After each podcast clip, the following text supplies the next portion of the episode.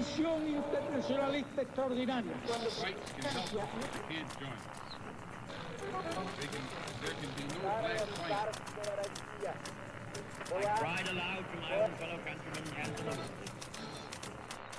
Sua rádio da história.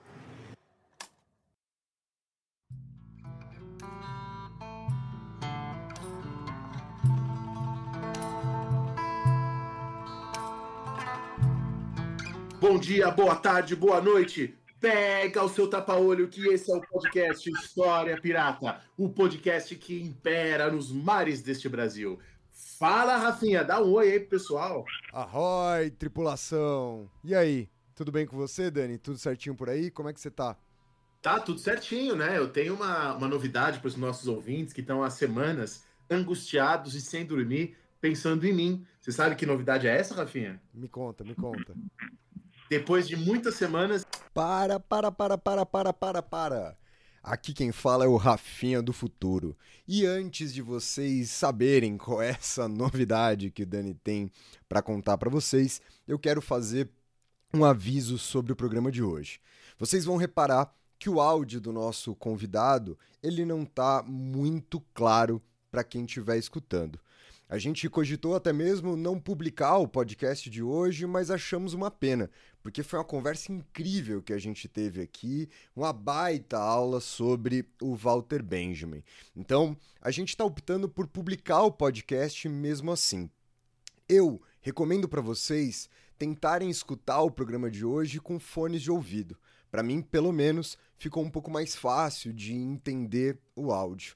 Mas é isso, gente. Espero que vocês curtem o programa. Se você, por acaso, é um ouvinte, é uma ouvinte nova aqui desse programa, não desiste da gente, não. Não leva em consideração o áudio de hoje. Só se voltar nos programas anteriores que você vai ver como a gente faz aqui o melhor que a gente dá. É isso, minha gente. Podem voltar para essa novidade que eu duvido que seja boa que o Dani vai dar para vocês. Finalmente eu estou com um dente novo finalmente agora eu tenho dente, agora terminei toda aquela longas, longas e longas operações. Eu tenho certeza absoluta que o nosso ouvinte que nos acompanha não tem dormido direito pensando em mim. Tenho certeza que o ouvinte acorda, vai tomar um café e pensa: poxa, como é que será que está o dente do Daniel? Aí o ouvinte, depois de tomar um café, vai dar uma passeada no parque e, hora ou outra, o pensamento a respeito do meu dente vem à sua mente. Na hora do almoço, né, e sobretudo quando vai escovar os dentes, tenho certeza que o ouvinte pensa bastante em mim. Então, ouvinte, fica tranquilo que agora eu tô com o dente, que agora eu tô bonito. E agora, hoje nós temos um convidado muito especial, um convidado que eu queria trazer faz tempo, porque a gente faz parte lá na UNB de um núcleo de difusão de estudos históricos, um núcleo de história pública, e é o único, único integrante do núcleo que ainda não participou aqui do História Pirata, né? Então eu estava devendo essa para os ouvintes. É, ele é professor aqui da UNB na área de teoria da história, né? E aliás, preciso dizer isso para ouvinte, ele tem a sala mais legal da UNB. Né? Você entra na sala dele, tá cheia de jogos. Quem gosta de jogos de tabuleiro, aqueles jogos de altíssima complexidade, tem um monte. Até o teto na, na, na sala dele é, sem dúvida, a sala mais legal que eu vi lá no departamento. É o André Leme Lopes, professor aqui do Departamento de História da UNB. Dá um oi, pessoal, André. Opa, tudo bom, gente? Boa noite, boa tarde, bom dia, seja lá que hora que vocês estiverem ouvindo, a gente está aqui falando. Pois é, eu sou o André, André Pereira Lene Lopes, professor lá do Departamento de História da UNB. É, tenho esse título pomposo de professor de Teoria e Metodologia da História, mas a verdade é que eu passo a maior parte do meu tempo lá brincando de jogar.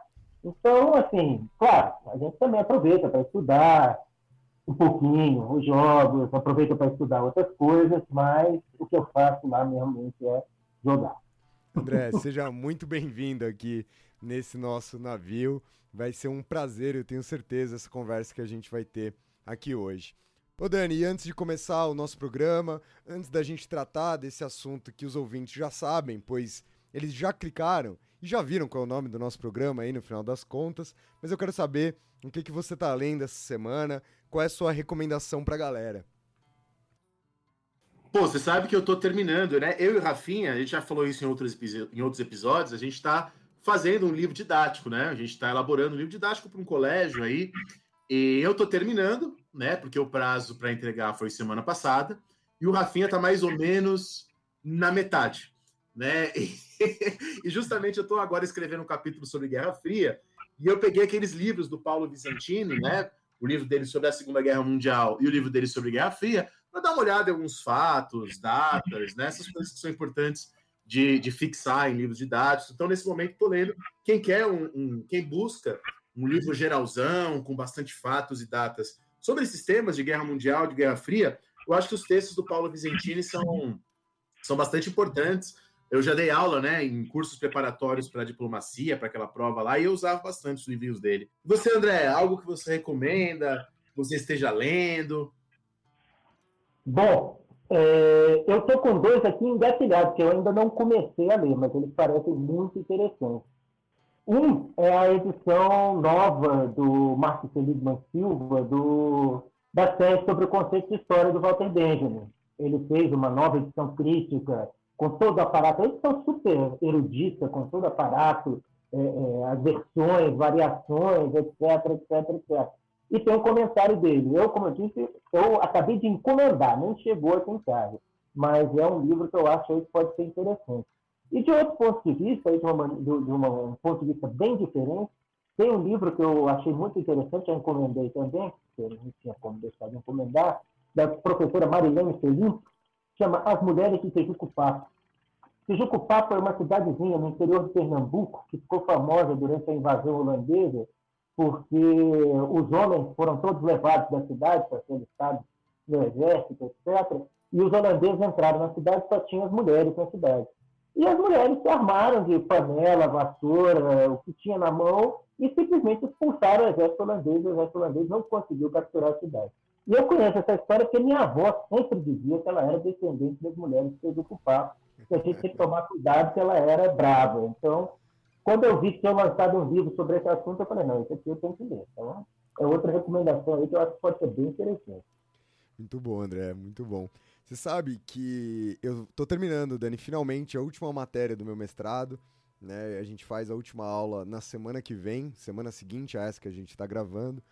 E em vários momentos dessa aula, eu reli um livro que eu não sei se eu gosto muito mais. É ruim quando a gente relê as coisas, né? É bom, mas eu também tem esse outro lado, que é o História do Medo do Ocidente, do Jean Delumeau. E o Dani sabe, eu adorava esse livro. Quando a gente começou É, cara, por que, que você mudou de ideia? tô curioso. Você já releu ele depois de algum tempo? Não, não reli, não reli, faz muito tempo. É, então, eu, eu tô com a sensação que o Delumeau escreve um, um negócio pessoal agora, assim, que ele tá falando menos sobre a história do medo do Ocidente, mais sobre ele mesmo. Então, dá umas defendidas muito pesada na Bíblia, assim, no meio, no meio do texto. Ele usa o texto ali para criticar o Burkhardt em vários momentos. Então parece carrega, é bem carregado, né, o tom ensaístico desse livro. É, é eu acho que vai entrar para aquele hall de livros que você sabe que tem problema, mas você vai continuar gostando. Eu acho que esse vai ser o meu, o meu posicionamento aí depois dessa relida do Jean Delumeau do Medo no Ocidente, de História do Medo no Ocidente. Mas bem, gente, antes da gente começar o nosso programa de hoje, eu preciso lembrá-los a todos para que vocês ajudem a gente, lógico, se quiserem, lógico, se puderem, nos nossos programas de financiamento coletivo, que agora são dois. Se você quiser ajudar com História Pirata mensalmente, você pode procurar por História Pirata, tudo junto, ali no seu PicPay, ou ainda colocar no seu navegador picpay.me barra História Pirata, que lá vocês encontram todos os nossos planos de assinatura mensal.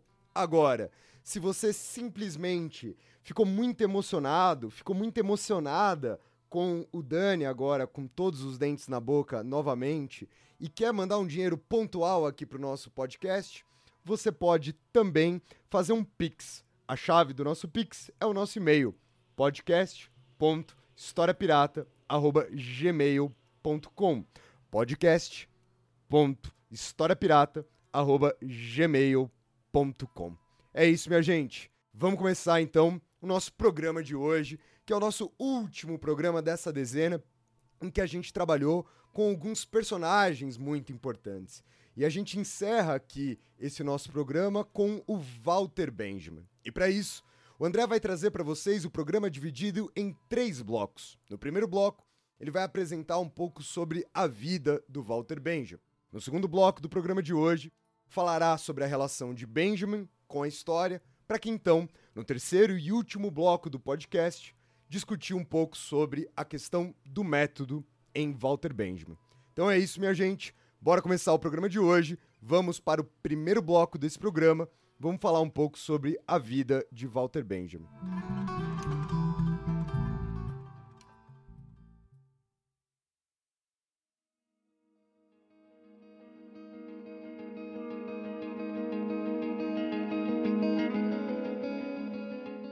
Por que a vida? Isso é uma coisa importante, porque é, durante muito tempo, né, você tinha a ideia, a vida e a obra, que a vida era importante, que a vida elucidava questões da obra, etc. Mas isso é uma coisa que nos estudos literários já caiu há bastante tempo e muita gente diz que há poucas relações, muitas vezes, entre a obra e a vida de uma pessoa. Mas não é o caso do Benjamin, porque há muita coisa que a gente pode aprender com algumas circunstâncias da vida dele. Tá? Acho que uma das primeiras características que é importante falar sobre o Benjamin é a sua extraordinária multiplicidade. É difícil. Você vai falar do Benjamin historiador, não encaixa bem. Mas falar que ele é um filósofo, falar que ele é um filólogo, também não encaixa bem. E ele foi um pouco disso tudo. Né? A, a, a Hannah Arendt, por exemplo, no texto que ela dedica ao Walter Benjamin, ela fala que a única maneira de você classificar o Benjamin de acordo com, as, com as nossas é, é, características, nossas estruturas, é uma série longa de negativas, do tipo, ah, ele escreveu história, mas não era historiador. Ele formou filosofia, mas não era filósofo. E, e aí vai, ela faz um monte de coisa. Ele se interessava por teologia, mas não gostava muito de religião nem da Bíblia. Ele traduziu Proust, traduziu Baudelaire, mas não era tradutor. Enfim, e aí vai. É, dizem que o Brecht, Bertolt Brecht, né, um dos maiores teatrólogos do século XX, quando ele ouviu falar da morte de Walter Benjamin, ele disse: é o primeiro grande crime do Hitler contra a literatura alemã. Quer dizer, ele considerava o Walter Benjamin fundamentalmente como literato, como um escritor. E, aliás, isso é uma característica pouquíssimo conhecida do Walter Benjamin aqui no Brasil, mas ele escreveu ficção também. Ele tem um volume de contos e, e bom, resenhou, comentou, etc., quase que todos os grandes escritores do século XX, pelo menos aqueles da época dele. Né? Benjamin nasceu no final do século XIX, morreu em 1940, né? no ano passado fez 80 anos da morte dele. É, foi uma ocasião não tão lembrada por conta da pandemia de Covid, havia outros assuntos mais urgentes, digamos assim, mas alguns lugares que comentou e que lançaram livros comemorativos, etc. E, enfim, ele era uma figura bastante interessante, né? Ele nasceu dentro da alta burguesia alemã, o pai dele era comerciante, e, e ele nasceu com bastante dinheiro. E foi educado inicialmente em umas escolas particulares no campo, porque ele tinha saúde um pouco frágil. E é uma, foi um uma coisa importante porque rapidamente ele se interessou por aquela questão da educação e um dos primeiros textos dele ele discute a, a vida dos estudantes, como que a educação deveria ser feita, qual a participação dos estudantes nesse tipo de coisa. Nesse caso, nessa questão, ele teve um mentor muito importante, foi um camarada chamado Gustav Weinessen, que era uma figura ativa dentro dessa questão da política estudantil da época. O já era uma figura mais velha, um professor, mas ele defendia muito que se desse autonomia aos estudantes, e o Benjamin se tornou uma figura muito próxima do Weinessen, trocou cartas com ele depois que, que, que mudou, porque isso é uma outra questão importante.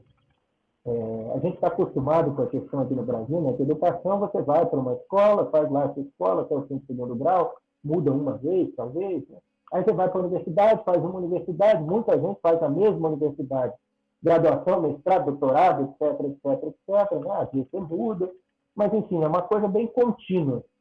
E a educação do Benjamin é uma coisa completamente fragmentária. Ele foi para essa escola no, no interior da Alemanha por conta da sua saúde.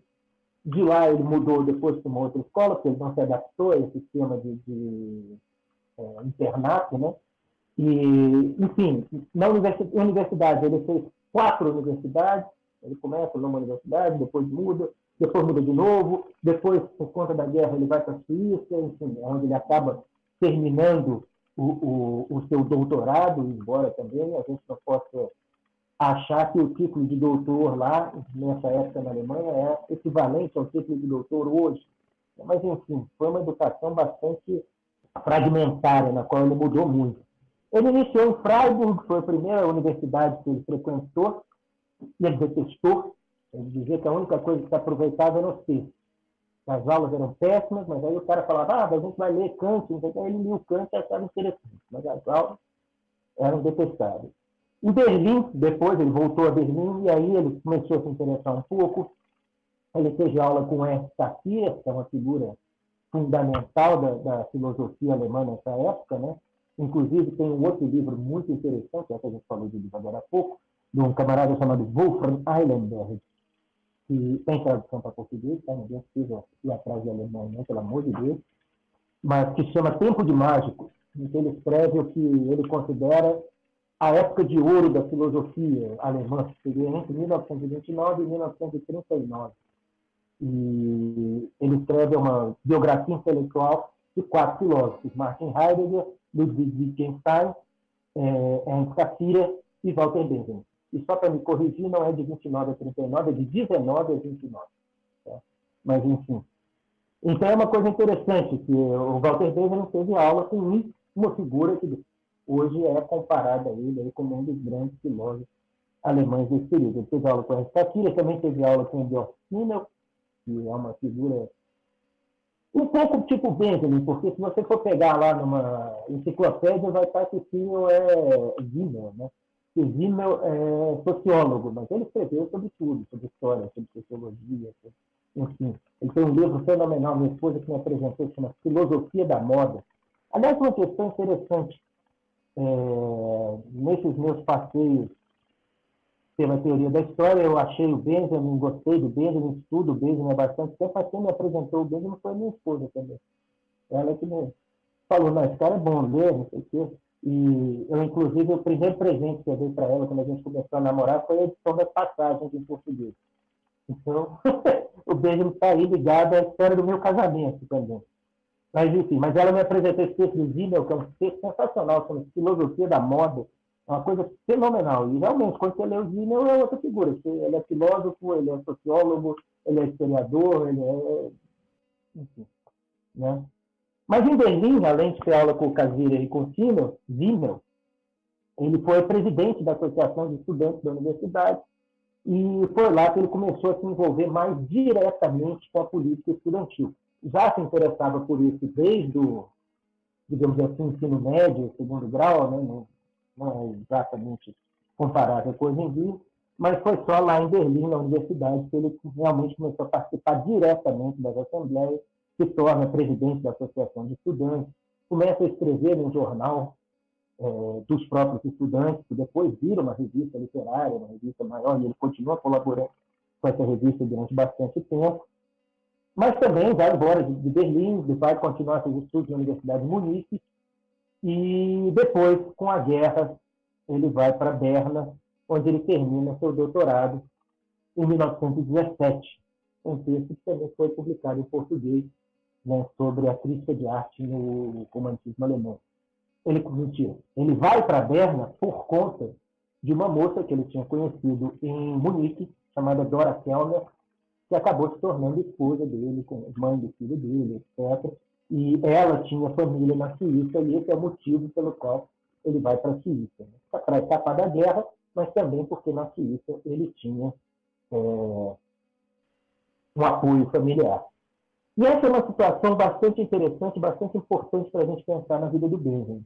Ele nasceu dentro da alta burguesia alemã, ele frequentou escolas caras, escolas de elite, mas a partir do instante em que a vida dele se, se dirige para uma vida intelectual, o pai dele, ele e o pai começam a ter muitos atritos, especialmente por conta de dinheiro, por conta de sustento, mas não só por isso, por questões ideológicas, por questões políticas, e o pai passa quase que a vida inteira dele ameaçando e muitas vezes efetivamente cortando o sustento dele.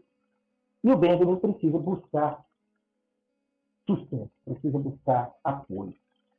É nesse contexto né, que a gente tem a, a redação da primeira grande obra do Benjamin. Benjamin sempre escreveu muito. Desde jovem, ele tem vários textos é, é, que vão é, que vão sobre vários assuntos, sobre política, sobre vida estudantil, sobre educação, etc. Mas a primeira grande obra dele vai sair na década de 20, em 1923, se eu não me engano. Posso até procurar aqui a data mais certinha, não é 23, não, 25. Vai sair em 25, que é a origem do drama trágico alemão. Tá? Ou origem do drama barroco alemão também, é uma, é uma tradução bastante comum aqui no Brasil. Você traduzir ao pé da letra alemão, a origem do drama trágico. Mas, como esse drama trágico está na época barroca, o, o Sérgio Paulo Rouanet, que foi o primeiro tradutor do texto para português, traduziu como origem do drama barroco alemão. Enfim, é, essa é uma obra extremamente interessante. Ele começa a pensar nessa obra em 16, durante a guerra ainda, antes de terminar o seu é, doutorado. Nesse sentido, o Benjamin, aliás, é uma, uma espécie de Leonardo da Vinci moderno. O da Vinci é uma figura extremamente respeitada do Renascimento, né? mas uma coisa que pouca gente sabe é que o da Vinci finalizou, de fato, pouquíssimas obras. Né? Em todos os campos que ele estudou, em todos os campos que ele se aventurou, ele finalizou pouquíssima coisa dizem que ele se interessava por um assunto, começava a pesquisar, depois se interessava por outro, largava aquele primeiro e continuava. E o Benjamin tem um pouco disso. Ele está interessado numa coisa e antes mesmo de terminar, ele já pega um outro projeto. A diferença do Benjamin para o Da nesse caso é que o Benjamin, por necessidades materiais, ou seja, necessidade de sustento, produziu muita coisa de fato. Ele escreveu a coleção, as obras completas dele em alemão são 18 volumes, 20 volumes, é uma coisa desse tamanho. É, é bastante grande. E isso não inclui nenhuma carta. Né? A coleção de cartas são outros 20 volumes. Mas, enfim. É... A origem do drama trágico alemão, ou do drama barroco alemão, é uma obra interessante, não só porque nela o Benjamin coloca uma série de questões, é uma obra que a gente pode considerar uma obra histórica sobre o século XVI alemão, é uma obra é, que tem um dos textos mais interessantes dele, que é o prefácio teórico-metodológico, que é um texto dificílimo, extremamente hermético, mas muito interessante. Mas, principalmente no nosso caso aqui, já que a gente está falando da vida do Walter Benjamin, ela tem uma ligação com a sua tentativa de se, de se institucionalizar. E o termo que eu estou usando é um termo que o próprio Walter Benjamin usa em uma, algumas suas cartas ele apresentou, ele, devido às dificuldades de sustento, né, o pai brigando com ele, o pai interrompendo, ele resolveu apresentar uma obra na universidade para entrar para a universidade. Né? Na Alemanha, nessa época, era bem diferente, né? não havia concurso público, não havia nada disso. Se você queria entrar para a universidade, você apresentava uma tese de habilitação e essa tese era lida pela universidade, se a tese fosse aceita, você entrava como professor, eu não me lembro do título exato, professor júnior, qualquer coisa, e você começava, entrava na carreira universitária, inicialmente sem salário. E, mas isso era uma coisa importante, por quê? Porque o Benjamin achou que ele, entrando para a universidade, seria um sinal ao pai dele de que ele estava tentando resolver esse problema do sustento e que, portanto, o pai deveria sustentá-lo mais algum tempo para que ele pudesse se organizar na vida. Bom, deu errado. Né? Aliás, a Jean-Marie Ganheban, professora da PUC de Campinas, da PUC de Campinas, não, da PUC de São Paulo, ela tem um texto, tem vários textos sobre Walter Benjamin, tem um texto em que ela fala um pouquinho mais da vida dele, e ela diz que a vida do Walter Benjamin foi um fracasso exemplar. Praticamente tudo que ele tentou deu errado. E, de fato, o Benjamin escreveu A Origem do Drama Trágico Alemão. Eu vou falar um pouquinho mais desse texto daqui, daqui a pouco, mas é um livro bastante, como quase tudo que o Benjamin fez, heterodoxo, completamente diferente. Ele é um livro de história, é um livro sobre o século XVI, é um livro de literatura, ele está discutindo uma questão da literatura alemã, e mais precisamente ele mesmo, é, é, uma vez ele definiu esse livro como uma tentativa de encontrar uma nova categoria para classificar as obras teatrais dessa época. Quer dizer, é um texto filosófico, um texto estético. Só que exatamente por ser isso tudo, ele é um texto que não encontrou espaço na universidade. Ele foi apresentado ao Departamento de Literatura Alemã da Universidade de Heidelberg. Ah, tem quase certeza que é Heidelberg, posso estar me enganando aqui, mas acho que é Heidelberg. E texto foi lido e foi recusado. Mas não foi recusado oficialmente, porque ele tinha lá os seus patronos também. Isso é uma característica interessante. O Benjamin sempre teve contato, e muitas vezes contato próximo, amizade, etc., com os principais intelectuais alemães dessa época. Aliás, os principais intelectuais, depois ele vai morar na França, principais intelectuais do mundo dessa época. E ele tinha lá os seus patronos, nesse caso, o von Hofmannsthal, que era uma das figuras que tinha pedido texto do Benjamin, elogiado as obras do Benjamin, etc. Então não era uma coisa que a universidade simplesmente pudesse ler e dizer, não, não gostei, não interessa. Então o que, fez o Departamento de Literatura Alemã? Leu, não gostou, e mandou para o Departamento de Filosofia. E o Departamento de Filosofia pegou lá, bom, beleza, então texto estético, então o Departamento de Filosofia mandou para o Departamento de História. E o Departamento de História nem sequer abriu o texto, porque teve um dos professores, eu não me lembro agora de qual do departamento, que disse: Eu não entendi uma palavra desse livro. Nesse momento, alguns dos amigos de Benjamin falaram com ele: Olha, esse livro não vai ser aceito, essa obra não vai ser aceita, essa tese não vai ser aceita. Retira. Diz que não é bem assim, retira, volta atrás, porque assim você escapa de ter uma recusa direta. E foi isso que ele fez. Ele retirou a obra, bastante chateado, bastante. não, era, não levava muito bem essas críticas. Mas, mentira. As críticas ele até levava bem, né? essas rejeições assim, ele não, não encarava muito bem. Mas pouco tempo depois ele escreve já para o Horkheimer, se eu não me engano, dizendo que a melhor coisa que aconteceu com ele foi ser rejeitado pela universidade. Porque se ele tivesse entrado para o departamento de literatura alemã, digamos assim, ele ia ter que passar o resto da vida dele estudando literatura alemã. E não ia poder se dedicar a outras coisas que interessavam a ele. Então, é, aquela polimatia, aquela versatilidade, aquela multiplicidade de temas e, e, e aproximações que caracterizam Walter Benjamin é, em vários, de vários pontos de vista, uma consequência da própria vida dele. Ele, o que, como é que um intelectual se sustenta? Naquela época, ou você entrava para a universidade, ou você escrevia a dinheiro. E foi isso que ele fez. Foi escrever para quem pagasse.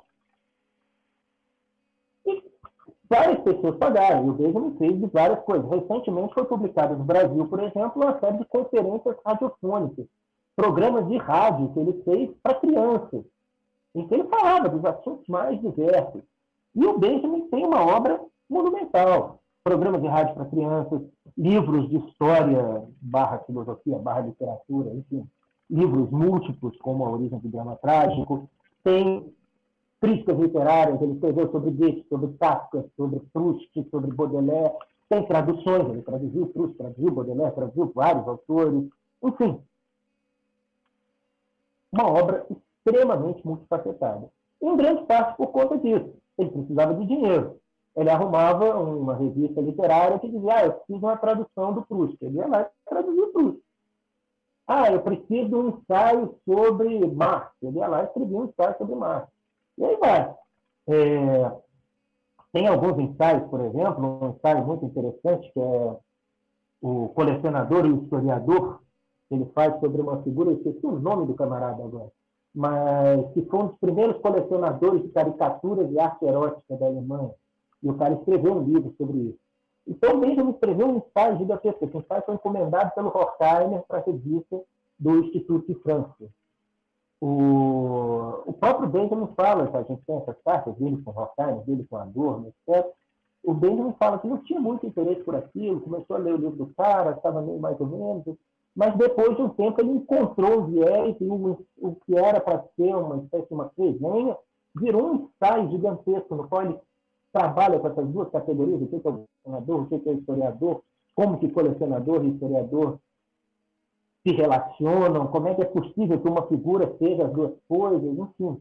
É um texto fenomenal. Inclusive, é um texto que vai prefigurar o, o, o, a série sobre a escrita da história, vários assuntos que vão aparecer na série sobre a escrita da história estão ali no embrião, no texto do colecionador, do historiador.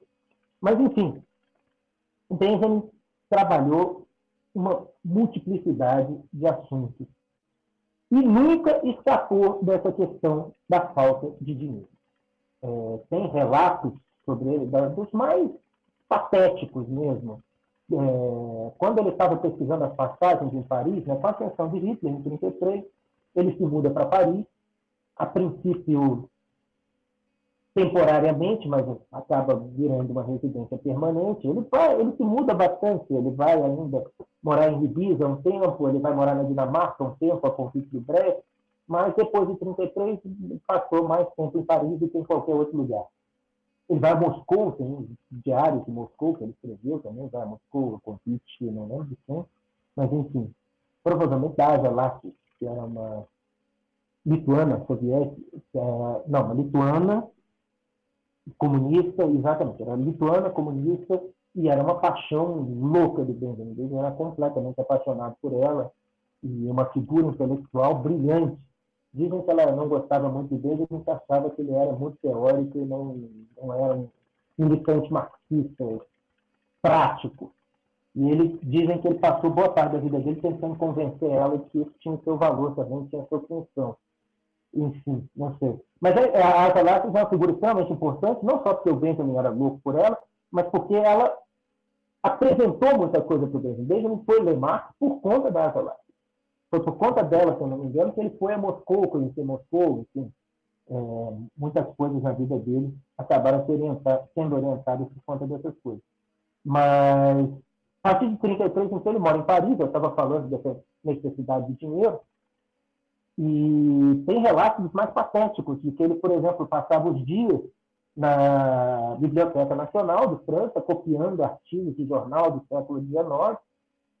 E um dia a caneta dele quebrou. E ele não tinha outra caneta, ele não conhecia ninguém em Paris que ele pudesse pedir a caneta, e ele não tinha dinheiro para comprar a caneta. Quer dizer, é uma situação completamente quase ridícula, mas enfim. Né? Mas essa é uma característica importante da vida do Benjamin que vai marcar a obra dele, essa necessidade constante e eterna de financiamento. É uma das coisas porque ele demonstra uma grande mágoa, inclusive, que ele nunca conseguiu encontrar alguém que reconhecesse a importância do trabalho dele e que ajudasse ele a se sustentar.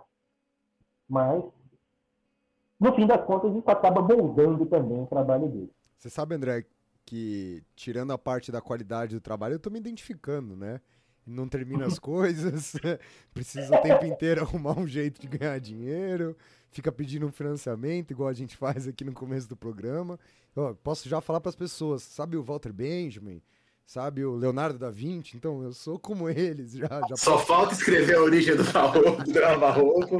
Tirando isso. Tirando essa parte, a parte dos fracassos, eu estou muito parecido aqui. Ah, mas eu, eu, eu, compreendo vocês, sim, com certeza. Eu, quando li isso, também falei, eu conheço alguém que é parecido. pois é, não, essa coisa, eu, nossa, a quantidade de projetos começados que eu tenho é uma coisa monumental. Mas estamos aí, tentando batalhar e quem sabe um dia a gente escreva, se não a origem do drama trágico, talvez uma nota de Ted Park, né? enfim. O Machado de Assis tem um conto, né, chama-se Um Homem Célebre, não sei se vocês lembram, se já leram, mas que eu acho sensacional, né? O sujeito era o maior compositor de valsas e polcas da cidade do Rio de Janeiro. todo mundo adorava ele, achava ele o máximo. E ele era extremamente infeliz, ele queria compor uma página de música que pudesse ser encadernada entre Verdi e Bach, sei lá, não lembro quais eram os compositores favoritos dele. E é isso, né? A gente está aqui tentando escrever nota de pé de página para a obra do Walter Benjamin. A Hannah Arendt, aliás, tem um comentário muito interessante, né? Ela fala, o, o, ela não usa o termo fracasso exemplar, como a gente Marie mas ela fala, né? Que ó, a vida do Benjamin, do ponto de vista tradicional, deu errado. Ele não conseguiu publicar a maior parte das coisas que ele queria, ele não, tinha uma grande obra na qual ele passou 20 anos trabalhando, morreu sem terminar. Enfim, o que, ele fez? Quase nada. Por que, que ele achava que a obra dele era tão importante, que o trabalho dele era tão importante? Isso é uma coisa que ele fala desde o começo. O Weilenberg comenta isso. Que ele diz que ele estava tentando inaugurar um novo tipo de crítica. E que isso era uma obra que merecia financiamento, merecia um apoio, merecia ser feita. Se deixassem ele quieto, deixassem ele em paz, ele faria isso. Mas a vida dele foi um pouquinho mais complicada. Mas a Hannah Arendt fala uma coisa interessante, que ela diz, o Benjamin sempre teve um grupo grande de amigos que reconhecia nele essa genialidade. A própria Hannah Arendt, Adorno, Horkheimer, Bertolt Brecht, enfim, figuras intelectuais de mais alto nível. E sempre disseram para não, você, realmente esse trabalho é bom, isso aqui tem que ser publicado, isso aqui é excelente, continua, etc.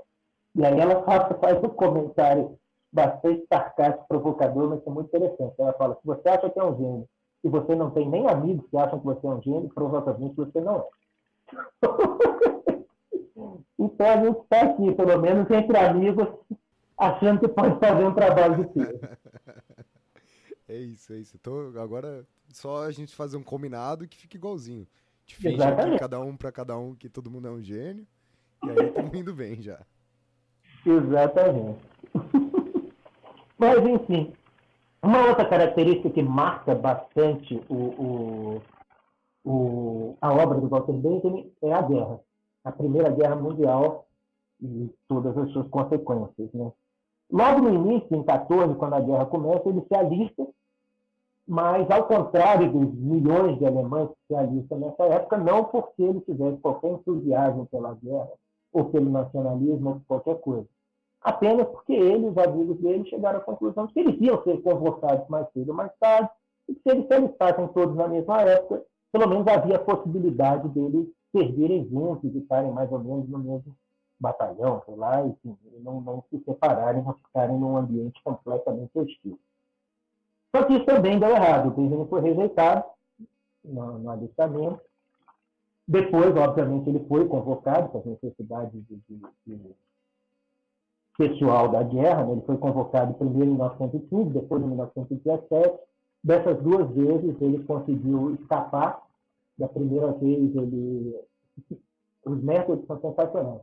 Da primeira vez ele ele tomou muito café, passou dias sem dormir, tomou uma quantidade de café monumental e foi se alistar, foi é, uma convocação, né, com overdose de cafeína, cansaço, ansiedade, etc., acabou sendo dispensado. Da segunda vez, ele resolveu não se arriscar, ele já estava com a, com a Dora Kelmer, a primeira mulher dele, e ela era é, psicanalista, trabalhava com hipnose, então ela hipnotizou ele para ele ter um ataque de ciático e não ser dispensado. Conseguiu ser... Isso, pelo menos, ele conseguiu. Ele conseguiu ser dispensado, ele não foi para a guerra, não participou lá da, da Irmandade das Fronteiras, que o, o como é que é o nome do homem? Esse é o primeiro nome dele, mas enfim, é um escritor alemão muito importante que defendia essa Irmandade das Fronteiras, o espírito do soldado alemão na guerra, e que vai ser, obviamente, um dos grandes é, propagandistas do nazismo. E o Benjamin, inclusive, escreve um texto sobre ele, no qual ele discorda violentamente denuncia a estetização da violência, a glorificação do soldado, etc. Mas é uma coisa interessante da gente observar, porque, a princípio, o Benjamin não queria participar da guerra, depois escapou da guerra, fugiu da guerra de três vezes, né? É, das vezes foi convocado, depois se mudando para a Suíça. E a gente pode pensar que ele era um pacifista. Não, ele não era um pacifista de maneira nenhuma. Aliás, ao contrário, ele achava que o pacifismo era uma espécie de imagem espelhada dessa estetização da guerra, dessa glorificação da violência, e ele achava que os pacifistas eram tão ruins quanto os proto-nazistas, digamos assim, nesse caso na Alemanha até faz sentido, né? nem todo apologista à violência é um proto-nazista, mas nessa época na Alemanha se tornaram. É, o que ele acreditava é que a guerra era um trauma, um trauma fortíssimo na vida da Alemanha, na vida da Europa, e que isso não deveria ser é, sublimado, deveria ser comemorado, isso deveria ser repetido, isso deveria ser lembrado provavelmente para que outra guerra não acontecesse, para que outro trauma daqueles não acontecesse. Mas a gente sabe perfeitamente que foi exatamente o que aconteceu. Né? O trauma da guerra foi estetizado na Alemanha, foi ocultado na França e na Inglaterra, e como o, o presidente da França, o Clemenceau, anunciou em 1919, o Tratado de Versalhes não foi um tratado de paz, mas uma declaração de guerra para daqui a 20 anos. Enfim, é, a guerra foi um trauma muito grande, não só na vida da Alemanha, etc., mas na própria vida de Walter Benjamin. Ele tinha dois grandes amigos, tinham 16 anos na época, que se suicidaram para protestar contra a guerra em 1914, e Benjamin sempre achou aquilo uma coisa inexplicável. Ele entendia o gesto dos colegas, mas ele não entendia como que a, a, a vida levou os colegas a esse ponto. Como que a vida foi a, a vida política da Alemanha né, foi levada para fazer com que pessoas de 16 anos se suicidassem. E esse casal de amigos dele que se suicidou eram grandes poetas. O Benjamin publicou a vida inteira poemas deles e, e dedicou obras a eles. Enfim, foi uma coisa muito forte na vida dele. Tanto que ele rompeu com todos os amigos intelectuais que tivessem qualquer postura que não fosse contrária, diretamente contrária à guerra. Por exemplo, o Heineken, Gustav Heineken, que foi o primeiro mentor dele lá na política estudantil, ele rompe com ele nessa época. Martin Buber, que é um outro judeu alemão importantíssimo também, o, o Benjamin com ele. Enfim, praticamente todo mundo ele simplesmente parou de falar com essas pessoas.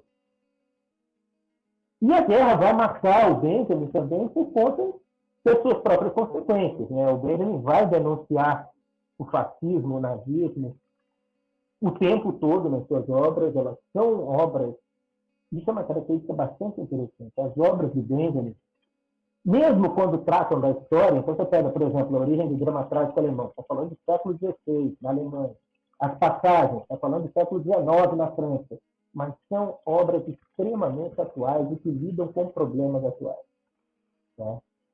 E isso nunca escapa ao Benjamin. Isso é uma coisa bastante interessante, abrir a origem do drama trágico alemão. Ele começa com um texto extremamente filosófico, de teoria, de metodologia, e ele vai falar das peças trágicas alemãs do século XVI, etc. Mas aí, daqui a pouco, ele puxa para uma figura que ele diz que é muito comum na, na, na, nessas obras, do século, nesse teatro do século XVI, que é a figura do conselheiro do rei. Ele começa a discutir, vai buscar de Shakespeare, o conselheiro do, do, do, né, do Hamlet, do tio Hamlet, lá, o Polônio, enfim, vai buscar outras figuras, etc. E nisso ele traz um comentário sobre a política, a relação política entre o conselheiro, o poder, com críticas a obras de eh, ideólogos nazistas que defendiam, por exemplo, que ditadura e democracia eram semelhantes, porque o governante tinha poder total, fosse ele democrata, fosse ele é, é, é, ditatorial, e a gente vê isso um pouco aqui no Brasil, né? porque, afinal das contas, por mais democráticos que nós sejamos hoje, a gente tem aí alguns mecanismos, né, como é, medidas provisórias, não temos mais decretos-leis, mas, enfim, o presidente pode decretar estado de sítio, enfim, e isso alguns ideólogos defendiam que fazia da democracia uma ditadura em potencial o tempo todo. E o Benjamin vai criticar essas pessoas. Isso dentro da obra todo o drama trágico alemão. Quer dizer, por mais que ele estivesse discutindo teatro do século XVI, O teatro do século XVI leva uma discussão da política que vai levar a uma discussão que é ali da, da primeira metade do século XX, da relação ditadura, democracia, enfim, monarquia, autoritarismo, tudo isso vai entrar ali no pacote. Né? Então, essa é uma questão bastante importante. Desde a Guerra de 14, a obra do Benjamin sempre se voltou para o presente. Não, não, importa sobre o que, que ele está falando. É Kafka, é Goethe, ele está falando do presente. O que, que aquilo significa na própria época dele. E, de fato, né, ele vai se dedicar a essa questão do fascismo. As séries sobre a escrita da história falam muito sobre isso, né, como escrever história numa época fascista. E, e ele vai, obviamente, judeu-alemão, né, sofrendo todas as consequências da política hitlerista. Né? Ele perde a nacionalidade alemã, com as leis de Nuremberg, ele, a Hannah Arendt também, né? eles são internados num campo de concentração na França, eles já moravam na França nessa época, mas ele está lá na França como cidadão alemão. De repente, com o decreto do, do, Hitler, ele deixa de ser cidadão alemão. Ele não tem mais pátria. E aí ele fica apátrida e o que o, o Estado francês fez foi juntar todos esses apátridas alemães e trancar num campo de concentração enquanto a situação se resolvia. Hannah Arendt saiu de lá primeiro porque recebeu, via Adorno e Horkheimer, ela e o marido, receberam a cidadania americana. Tem, inclusive, uma passagem no filme da Hannah Arendt que eu acho sensacional, que uh, um dos alunos dela pergunta o que, que a senhora acha dos Estados Unidos? Ela disse, para mim, os Estados Unidos são paraíso. Eu não tinha pátria, eu não tinha nada, e eles me deram a cidadania. Para mim, eles vão ser sempre o paraíso. E isso, claro, não significa que ela não fosse crítica dos Estados Unidos. Ela criticou diversas vezes os Estados Unidos. O Benjamin demora um pouquinho mais para sair de lá, mas acaba saindo. E todos os amigos dizem que uma coisa que ele sempre falou foi: eu nunca mais vou voltar para um campo de concentração. Não importa o que aconteça, eu nunca mais vou voltar para um campo de concentração. O Adorno e o Horkheimer convidaram ele várias vezes para ir para os Estados Unidos. Inclusive, recentemente, recentemente não, tem menos de 10 anos talvez isso, descobriu-se que uma das coisas que o Horkheimer tentou fazer foi trazer ele para o Brasil. A USP, né, formada em 33 ou 32, agora é 33, enfim, estava procurando professores, etc., e o Horkheimer escreveu para algumas pessoas aqui no Brasil a função da possibilidade de trazer o Walter Benjamin como professor de literatura alemã para a USP. Mas, como tudo na vida do Benjamin, também deu errado. Ele não escapou da Alemanha, da Europa, aliás, né, lá ficou. No fim das contas, ele acabou aceitando o convite do e do Adorno para ir para a Europa, para ir para os Estados Unidos, mas é, o caminho era tortuoso. Né? Tinha que ir a Marsella, é, tirar um visto em Marsella, porque em Paris não, não se dava visto nos Estados Unidos, e aí lá em Marselha ele vai para para tenta ir para Lisboa e no caminho na fronteira da Espanha surge a notícia de que o governo espanhol proibiu a entrada de qualquer figura com visto expedido em Marselha. E ele, para evitar a prisão, acaba se suicidando na fronteira franco-espanhola, da divisa de Fordu. Hoje em dia tem lá um monumento, um monumento assim pequeno, mas um marco lá, né? Aqui morreu, Walter Benjamin, etc.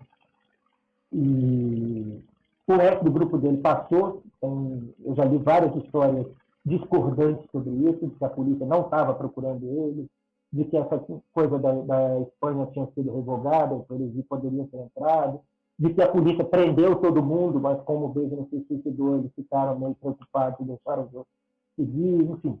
O fato é que os outros seguiram, o Benjamin faleceu ali no Alto dos Pirineus em 1940. É... Dizem que ele carregava com ele uma mala pesadíssima, cheia de manuscritos, que ele dizia que era a coisa mais importante da vida dele, e, obviamente, essa mala se perdeu. Ninguém sabe o que tinha dentro dessa mala, se ela existiu de fato, se, o que foi. Né? a, óbvio que aí a gente começa lá, tipo, o nome da rosa, né? Que tinha lá a passagem completa, tinha a obra, enfim, a obra não publicada do Benjamin estava dentro dessa mala que se perdeu. Mas, enfim. E aí, então, ele se suicida em 1940. É...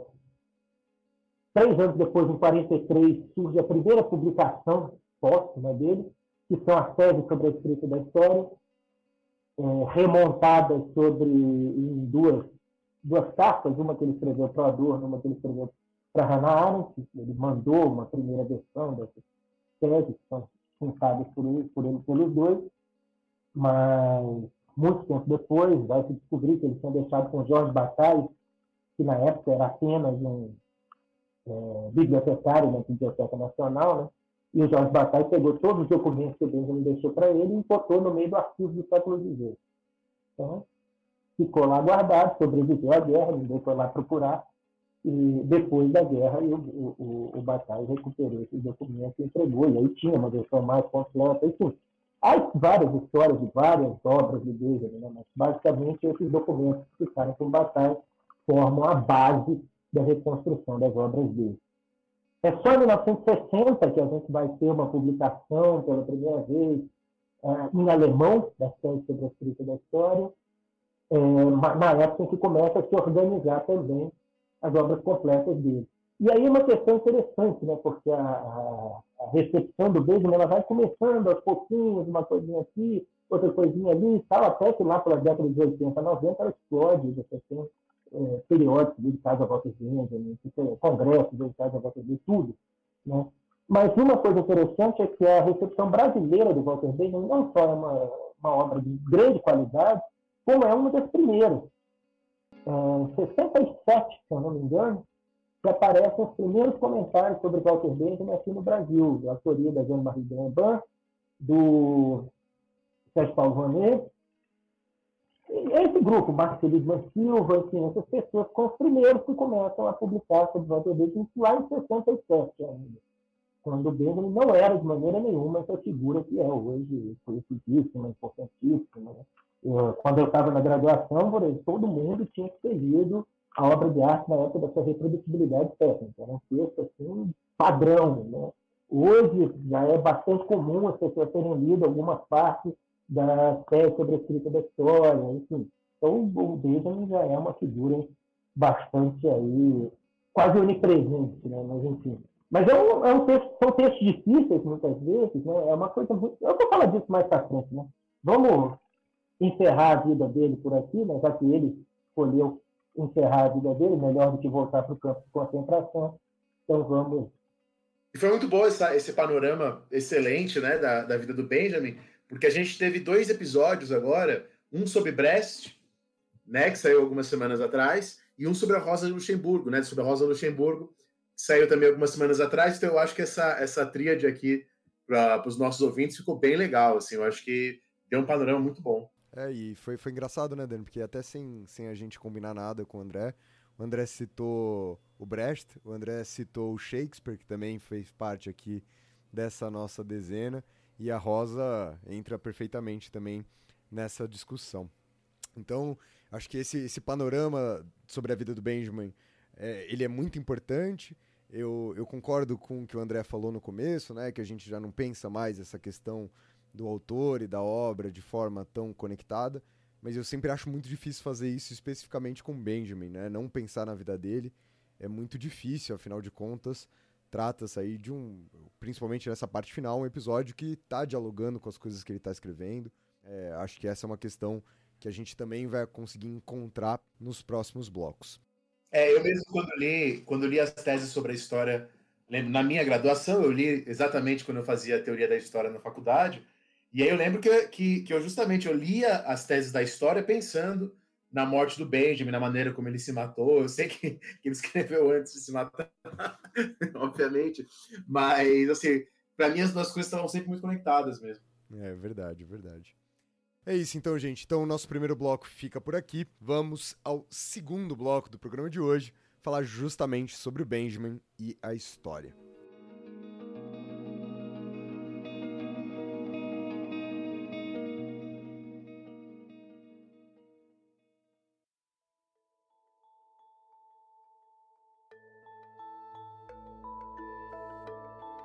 Primeiro lugar, reforçar aquilo que a gente falou lá no começo. Né?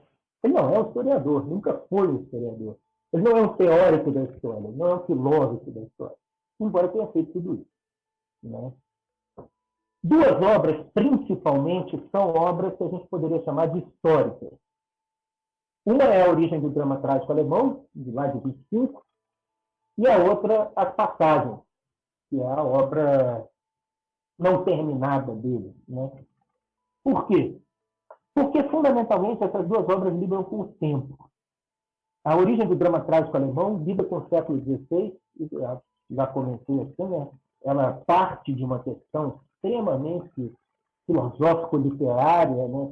Como você, ele, ele, o Weber me falava que você tem uma série de peças no século XVI alemão, peças teatrais, que são normalmente classificadas como tragédias, mas que ele considera essa classificação errada, porque essas peças não são semelhantes, de acordo com ele.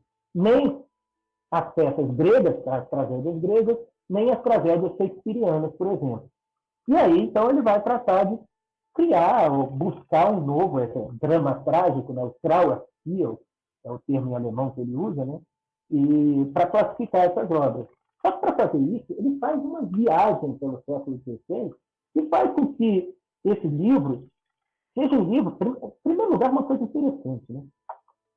Ele inicia com esse prólogo epistemológico, crítico, é, prefácio teórico, metodológico, a forma de tradução são variadas mas que é um texto filosófico pesadíssimo, extremamente complexo, extremamente denso e muito difícil de ler. E quase todo mundo lê duas, três páginas disso, desiste, fecha o livro. Deveriam continuar, porque sem sombra de dúvida prefácio é muito difícil. Mas o livro é de uma leitura fácil, fluida, interessante.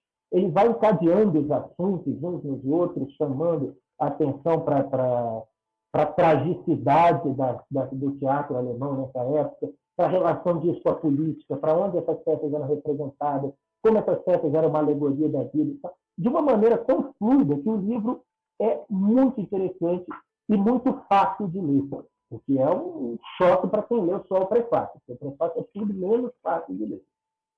Mas, enfim. Então, essa é a primeira obra. E essa é uma obra interessante em vários sentidos. Como a gente comentou, ela foi a habilitação Schlicht, né, a tese de habilitação do Benjamin, o texto que ele escreveu para entrar para a universidade. Então, ele é um texto erudito, ele é um texto acadêmico. Tem aqui no texto, não sei como eu contar aqui agora, mas são alguma coisa de 500 notas de rodapé. 500 referências. Então, são muitas, muitas, muitas. E o próprio Benjamin brinca com isso, que ele fala numa carta ele diz, vocês viram quantas referências eu coloquei, quantas citações eu coloquei? Assim, é uma espécie de assim, ó, eu tentei entrar no jogo, eu realmente tentei fazer um texto acadêmico. Agora, a Hannah Arendt fala que o Benjamin nunca foi dotado de muito bom senso, aquele bom senso básico para o dia a dia nunca foi muito a praia dele. Então, por exemplo, uma das coisas que ele coloca aqui são várias críticas à tese de um grande professor de Heidelberg. E como ele apresentou essa obra em Heidelberg, obviamente a obra não foi aceita. Né? Você não entrega para a banca uma obra criticando a banca. Né? Mas, enfim, o Benjamin fez isso. Mas, fora isso,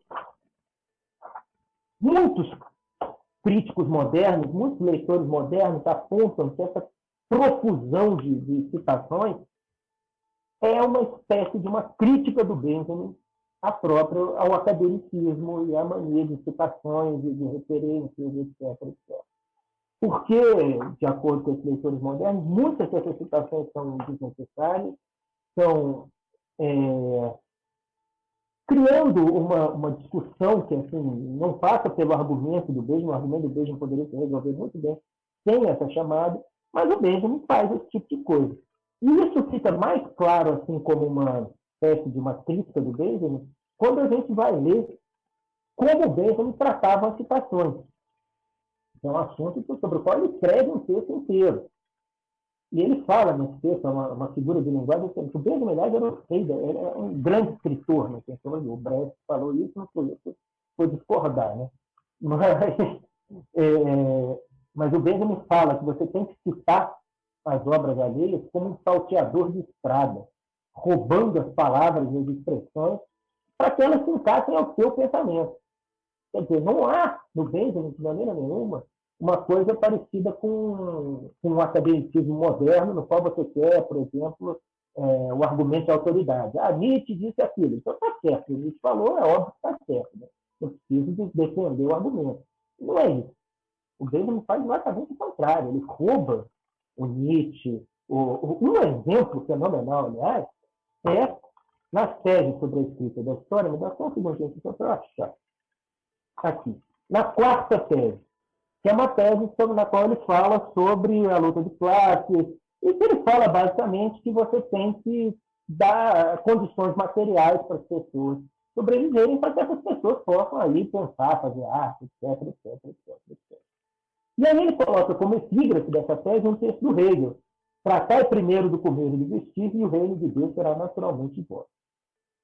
E todos os críticos observam o seguinte, isso é a coisa mais anti-hegeliana, é o pensamento mais contrário à tese do Hegel que você pode imaginar. Só o Hegel foi lá, viu isso aqui, o Hegel estava tratando de alguma coisa da Bíblia, era uma carta pessoal, viu lá, assim, pegou lá e disse, está aqui. E óbvio, o Hegel conhecia a obra do Hegel muito bem, ele sabia perfeitamente que ele estava citando isso, como se diria hoje em dia, fora de contexto. Né? Mas o ponto não é esse, para o Hegel. O ponto é, essa citação aqui diz o que eu quero dizer. Então, ótimo, vamos colocar ela aqui. Tá? Isso é uma coisa muito importante quando a gente chega no outro livro histórico dele, as passagens. Né? As passagens são um texto muito difícil da gente entender por vários aspectos. Por um lado, porque é uma obra não acabada, a gente não sabe, né? Tem, a Hannah Arendt, por exemplo, fala, né? a maior ambição do Benjamin era escrever um livro que fosse só de citações. Isso seria passagem, que no seu formato atual são, sei lá quantas pastas de citações, de citações, milhares de citações, muitas vezes sem referências, sem origem, entremeadas de passagens do próprio Benjamin, que às vezes é, para trazer uma outra figura, às vezes fazem um comentário dele mesmo, enfim. Mas a gente não sabe se esse é o formato final da obra. A obra não foi terminada. A gente não sabe se o realmente queria fazer uma um livro só de citações. Né? Outra coisa que é complicada para a gente entender é porque as próprias passagens às quais ele alude no título do texto né, são coisas que praticamente não existem mais. São estruturas que havia na Paris do século XIX e que permitiam ruas fechadas né, de, de comércio, de, de cultura, de acontecer eventos culturais, muitas lojas, etc e que hoje em dia praticamente não existem mais. Existem algumas ainda, sim, no dia desse mesmo eu vi pela primeira vez uma foto de uma passagem, uma passagem do Grande Circo, na, eu esqueci o nome da rua, mas enfim, é uma passagem dessa de Paris, lá, lá, que existe até hoje, etc. Mas não é uma coisa que existe em qualquer cidade. Em São Paulo, até a gente pode falar de uma rua comercial, no Rio de Janeiro. Agora, em Brasília, Brasília é rua, tem direito, então imagina como é que uma figura aqui de Brasília vai entender o que é uma passagem da Paris do século XIX. Né? E aqui é uma outra característica interessante, né, que é, digamos assim, a metodologia que pauta as passagens é uma metodologia baudelairiana. Quer dizer, o Benjamin traduziu Baudelaire, o Benjamin escreveu sobre Baudelaire, e as passagens são o Flaner. São aquele Baudelaire que passeia pela cidade observando as pessoas, observando as coisas, e a partir dali ele tira a vida da cidade. E as passagens são um livro extremamente interessante, claro, no formato atual que a gente tem, porque, de fato, elas são um grande panorama da vida na Paris do século XIX. Né? Você tem faixa sobre o jogo, sobre prostituição, sobre a construção em aço, sobre, enfim, sobre um monte de temas, um monte de questões. Então, é se eu, dá para traçar um paralelo assim, bastante claro, pelo menos na minha opinião, bastante claro, entre a origem do drama trágico, que é uma espécie de visão do século XVI, e as passagens que são aí um passeio pelo século XIX. Né? São dois livros bem interessantes. E aí você tem uma outra característica interessante entre esses dois livros, que o A Origem do Drama Trágico tem o seu prefácio teórico-metodológico, e o Benjamin comentou em diversas cartas que ele tinha interesse em escrever uma espécie de um prefácio semelhante para as passagens. Esse prefácio nunca se finalizou. Você tem, dentre os materiais das passagens, uma pasta que chama Teoria do Pensamento e Teoria do Progresso, Filosofia do Pensamento e Teoria do Progresso, uma coisa assim. E no qual tem várias questões que poderiam aí ser entendidas como esse prefácio teórico metodológico para as passagens. Mas, na verdade, o prefácio, o verdadeiro prefácio teórico metodológico para as passagens, são as teses sobre a escrita da história. Que o Benjamin, como a gente já comentou, envia em carta para Hannah Arendt e para o Theodor Adorno, e nessas cartas ele diz, eu acrescento aqui algumas teses sobre o conceito de história, daí o nosso título, né, que é, essas teses não têm título, e que são um resumo das questões sobre as quais eu tenho pensado nos últimos 20 anos. Tanto que a gente tem algumas das teses que aparecem lá no, no colecionador historiador, eu lembrei o nome do sujeito, é Edward era o colecionador sobre o qual o Beijinho está escrevendo, e, e a gente vai ter, na pesquisa das passagens, relações com as teses sobre a escrita da história, etc. E as teses são um texto extremamente interessante, extremamente complexo. Né? Ele começa fazendo uma defesa da teologia como método, ele discute luta de classes, Marx, ele tempo, enfim, mas são, é um livro que traz algumas questões bastante interessantes. O Benjamin faz nele, né, eu vou tentar fazer aqui uma coisa que obviamente é impossível, mas que não tem jeito de eu não tentar fazer, é fazer um resumo das teses. Né? É, o Benjamin faz ali uma dicotomia entre uma coisa que ele chama historicismo e uma coisa que ele chama a história, é, materialismo histórico. Então, essa dicotomia entre o historicismo e o materialismo histórico. O historicismo é a história, digamos assim, tradicional que ele critica. O materialismo histórico é a história que ele... Mas aqui a gente tem que colocar muito cuidado em todos esses termos.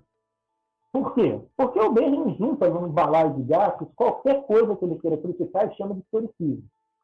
Então é uma coisa bastante complicada assim, você pensar, ah, mas os historicistas eram fulano.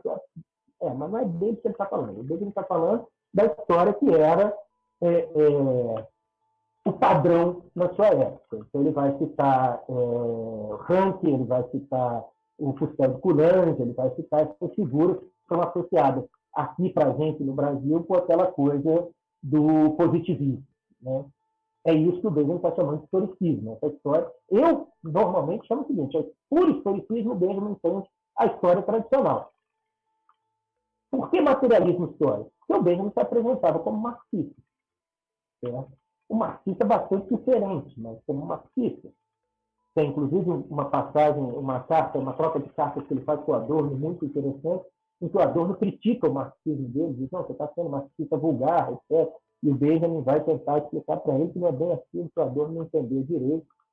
O, o George Adorno tem um, texto muito bom sobre isso, no qual ele faz uma leitura dessa, dessa discussão dos dois, e para o Adorno, para mim também, o Benjamin mostra que o Adorno realmente não entendeu nada do, do método que ele estava usando.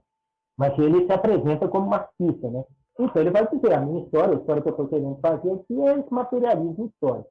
Mas que também é um marxismo muito diferente. E, aliás, se você for pegar as teses, a única questão marxista que você tem lá é a defesa de uma espécie de uma história vista de baixo, né, que o Benjamin chama de história contrapelo, né, escovar a história contrapelo, é a expressão que ele usa. Né. Nesse sentido, a crítica que o Benjamin faz é de uma história, o historicismo, né, essa história tradicional, que trabalha com um tempo, a expressão de Benjamin, um tempo homogêneo e vazio no qual eles vão colocando os dados. E essa história seria uma coisa muito fácil, de um ponto de vista, porque bastaria você olhar os dados que apresentam para o historiador, e o historiador só tem que escolher e fazer a sua narrativa, encaixando esses dados dentro desse tempo homogêneo que existe. E o que o Benjamin defende, né, sua, o seu materialismo histórico, é uma coisa completamente diferente. O que ele defende, primeiro, é que os fatos não se apresentam ao historiador, ao contrário, os fatos são fugidios, eles lampejam como um relâmpago, todas as expressões são deles. E que se o historiador não for atrás dos fatos e alcançar os fatos, é uma coisa quase que violenta mesmo, e arrancar os fatos da história, esses fatos vão se perder e o historiador vai ficar, o passado vai sumir. Né? E existe aí uma questão muito importante, que é a questão da redenção, do, do messianismo, do Benjamin, né? em que o historiador é quase essa figura que tem por missão fazer justiça ao passado, fazer justiça aos mortos do passado, aos esquecidos pela história, enfim, a gente usa essa expressão várias vezes. Né? E, e, a questão da temporalidade, né? o materialismo histórico não é de maneira nenhuma um tempo vazio, ao contrário, ele usa uma expressão, é um neologismo alemão, que hoje em dia já é bastante batido, mas que o Benjamin criou, que é o Jetztzeit, o tempo de agora. Ele fala, a história materialista, a história, o materialismo histórico, ele é carregado do tempo de agora. Significa o quê? Significa aquelas coisas do passado que são importantes agora. Tá? Quer dizer, por que, que, faz, tem tudo a ver com aquilo que você disse, né? De quando ele escreve para o passado, sobre o passado, ele está sempre também falando sobre o presente, né? Estava exatamente pensando nessa passagem, né? Nesse tempo saturado de agora. É bem legal. Pois é, exatamente. É, é, hoje a gente tem um exemplo muito grande disso, né? É, estava outro dia com, com o Matheus Gamba, professor aqui da, da Universidade de Brasília, e ele estava falando, quando eu comecei a estudar ditadura, tinha pouquíssimos autores. Eu, eu, não me lembro quem é o autor agora, mas ele falou, quando eu citei esse cara, todo mundo, meu Deus, esse cara existe, nunca ouvi falar dele. Tá? Poucos autores trabalhando. Hoje em dia, ditadura está na moda. Todo mundo fala de ditadura. Por quê? Não é porque a ditadura é importante ou não é importante, ou deixa de ser importante, o passado é assim, ou o passado é por conta de agora. Pelo que está acontecendo no Brasil, hoje a ditadura se torna importante. Então a ditadura. É, tem um, um exemplo legal, bem parecido, André, que eu sempre falo. Quando eu fiz colégio, que não faz muito tempo, né? É, é, eu lembro que assim, eu tinha aula de ditadura militar com meu professor de história. Para minha turma lá do colégio, assim, ditadura é um negócio que já foi, que já passou. Quando a gente nasceu, esse negócio já tinha passado, né? É, eu e Rafinha, a gente nasceu em 89, já era Collor, né? Sendo eleito ali e tal. É, e aí, quando eu fui dar aula de ditadura militar para ensino médio como professor, um monte de aluno querendo saber, alguns defendendo a ditadura, outros muito bravos. Quer dizer, é isso, né? É, ficou, o, o, esse tempo ficou mais atual de alguma maneira. Claro que não, não é bem assim, mas é, eu acho que é isso que o Walter Benjamin está dizendo um pouco, né? Exatamente. Esse tempo. Ele, mas, mas a questão fundamental que eu acho é a seguinte: a história ela não é importante pelo passado, ela é importante pelo presente. Ela é importante pelas questões de agora. O Benjamin usa outra Outro exemplo, é claro, nós não vai discutir a ditadura brasileira, uma coisa que aconteceu é, é, 20 anos depois dele, dele morrer, mas ele fala, é, Robespierre, para a Revolução Francesa, a história romana é saturada de agora. Por quê? Os, os revolucionários franceses foram lá na Roma Antiga, na história dos consulados, etc., trouxeram aquilo tudo e organizaram a República Francesa nos moldes da República Romana. Quer dizer, aquele tempo romano passado, esquecido, foi reatualizado. Da mesma forma, agora no Brasil a ditadura foi totalmente reatualizada. Né? E, e, e, é uma coisa interessante, porque, ah, discute o que é? Ditadura 64. Não se discute a ditadura do Getúlio ou qualquer outra, que já tivemos algumas aqui no Brasil. Né? Mas por quê? Porque essa ditadura de 64 é que é atual. É que é, para usar a expressão do mesmo, é saturada de tempo de agora. Ela está na crista da onda, né? na ordem do dia, essas expressões todas. Né?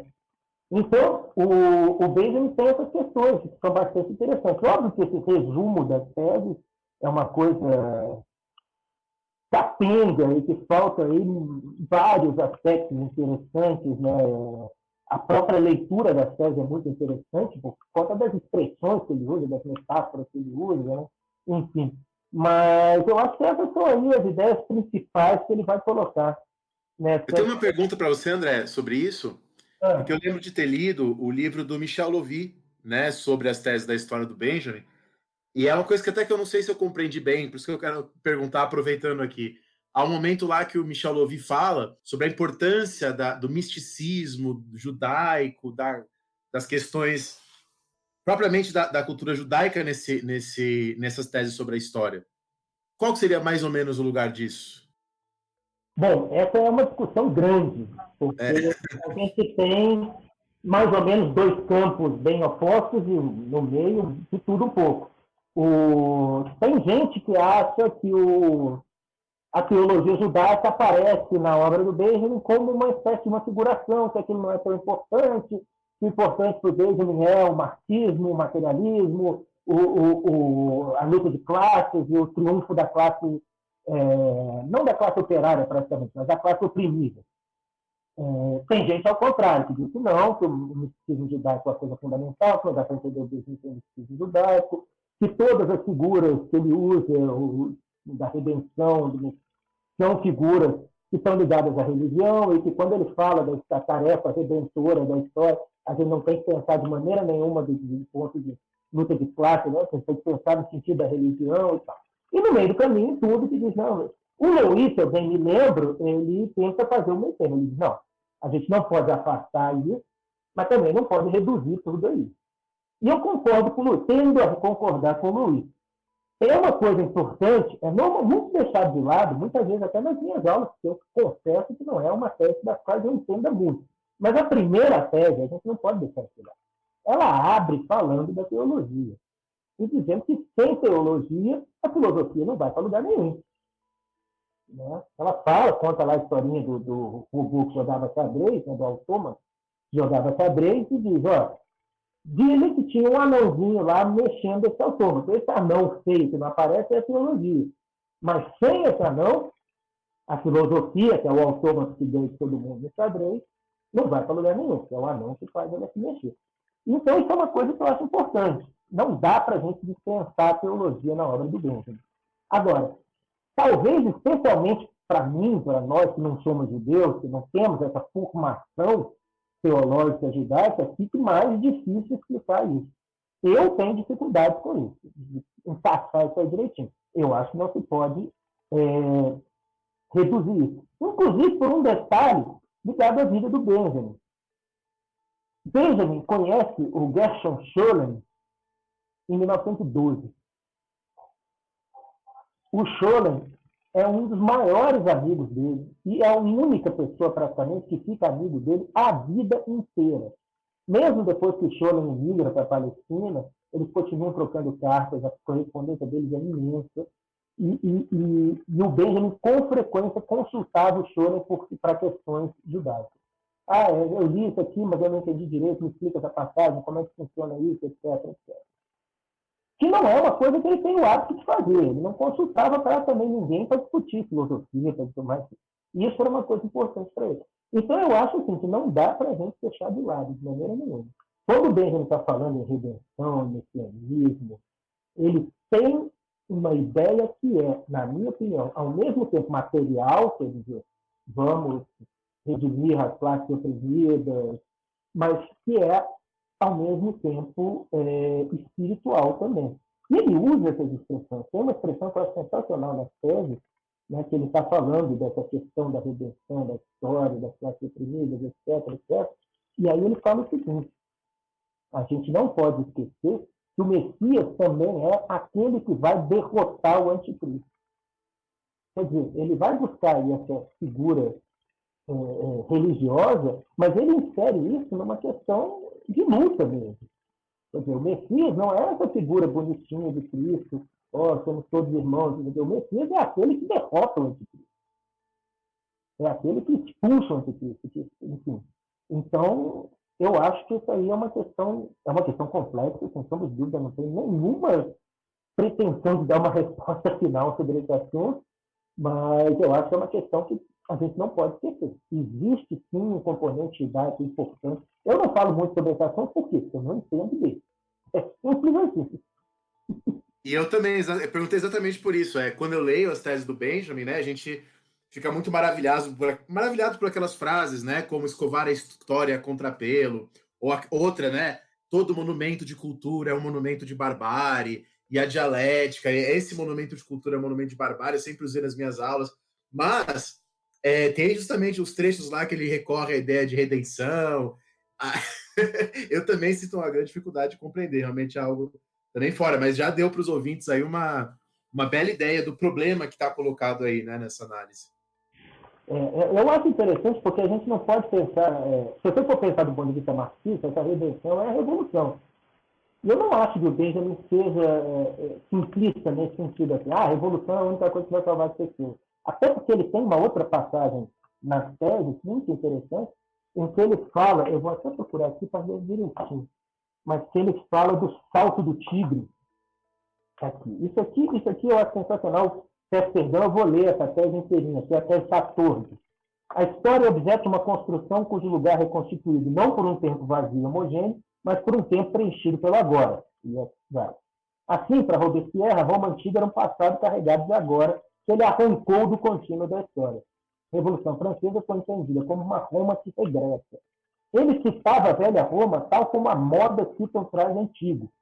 Isso é sensacional, né? Ele está lá falando de Robespierre, de tempo histórico, e vem para a moda. A moda fareja o atual onde quer que se mova na selva do outrora. Ela é o salto de tigre para o passado. Mas esse salto da moda se dá numa arena onde quem comanda é a classe dominante. O mesmo salto, mas sob o céu livre da história, é o salto dialético com que Marx definiu a revolução. E a revolução, para ele, é uma coisa que está ligada à história. É um, esse salto para o passado, essa atualização do passado dentro da história. Uma história livre. Né? Como a gente pode ter essa história livre, é mais complexo. Mas, enfim, eu acho isso uma coisa extremamente interessante. A revolução, que é um conceito central para o marxismo, e você vê até hoje gente marxista aí dizendo ah, a revolução, quando a revolução chegar, tudo vai se resolver. Para o Benjamin, essa revolução se dá, é um salto dialético para o passado dentro da história. Então, quer dizer, é, não é muito essa leitura assim de ah, quando o Benjamin fala do Messias, a chegada do Messias é a revolução. Não é a revolução. Ele escreveu isso. A revolução é um salto dialético dentro da história. É uma marxista bem diferente. Mas tem aí também essas questões religiosas que são, trazem uma, uma questão a mais aí para a obra dele.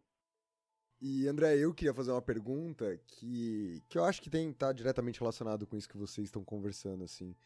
Essa questão do agora, né, atrelada à história para o Benjamin, ela é um aspecto fundamental não só nas teses, né, mas, mas se a gente pensar, por exemplo, na relação do próprio Benjamin com Baudelaire, ele está discutindo muito isso, né, o tempo todo. A, a coisa do Flaner aparece diversas vezes na obra do Benjamin, aquele texto dele sobre a modernidade que, que ele vai tratar justamente, né, a partir do, do, do Flores do Mal, do Baudelaire, essa questão da percepção sobre o agora, de um momento delicado de transformações, de mudança, né, que é aquela segunda metade ali do século XIX, principalmente pós-revoluções. E eu queria que você explicasse um pouco para a galera como que ele faz esse processo de olhar pro, pro agora do passado, né? Porque quando ele está fazendo esse texto sobre a modernidade, ele está discutindo sobre o agora do passado sobre o agora. É verdade, é verdade. Vamos deixar isso para o terceiro bloco, que aí a gente pode encerrar o segundo agora, e aí a gente começa o terceiro já com essa questão. Perfeito, então, perfeito, André. Então, fica por aqui o segundo bloco desse programa. Vamos para o terceiro e último bloco do programa de hoje, discutir justamente a questão do método em Walter Benjamin.